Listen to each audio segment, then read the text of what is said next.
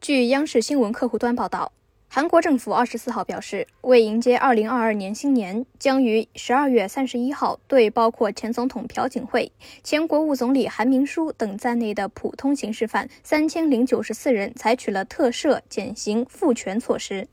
对此，朴槿惠通过律师首先向韩国民众表示歉意，还向面临重重压力但依然做出赦免决定的文在寅总统和政府表示深深的谢意。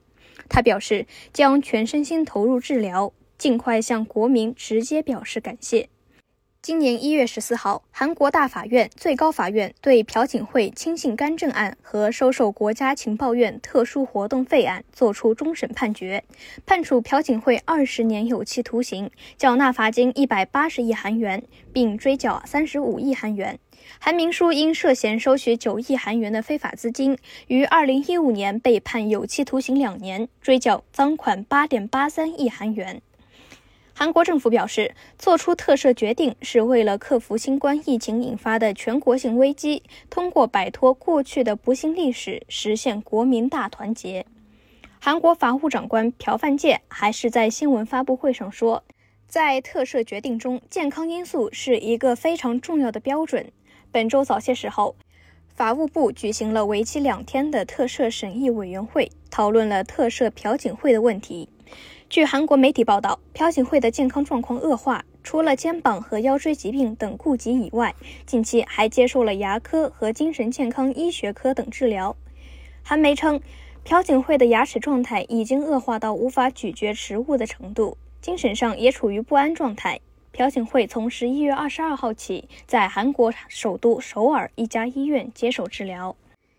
朴槿惠自二零一七年三月三十一号因涉嫌亲信干政事件被拘留后，截至今年十二月二十四号，已被连续关押了一千七百三十天，是截至目前服刑时间最长的一名韩国前总统。此外，韩媒报道称，因贪污受贿等罪名被判处有期徒刑十七年的韩国前总统李明博未在赦免对象之内。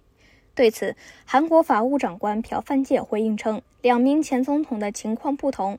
政府在决定赦免对象时需考虑国民情绪。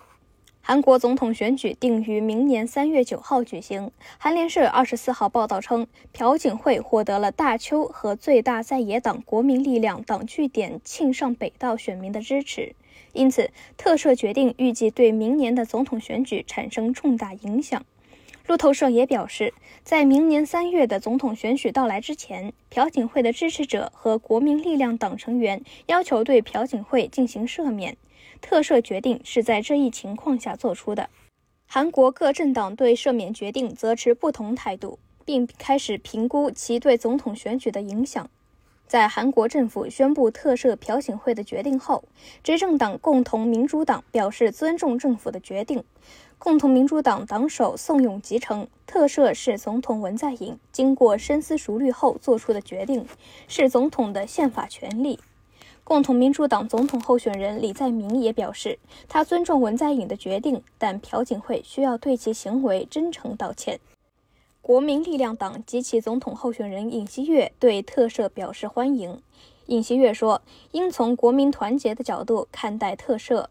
韩国在野党正义党则对特赦决定表示强烈遗憾。正义党总统候选人沈香丁认为，政府甚至没有要求国民同意这一重要的赦免决定，这可能会改变历史的进程。他不希望看到有人随便提及国民团结。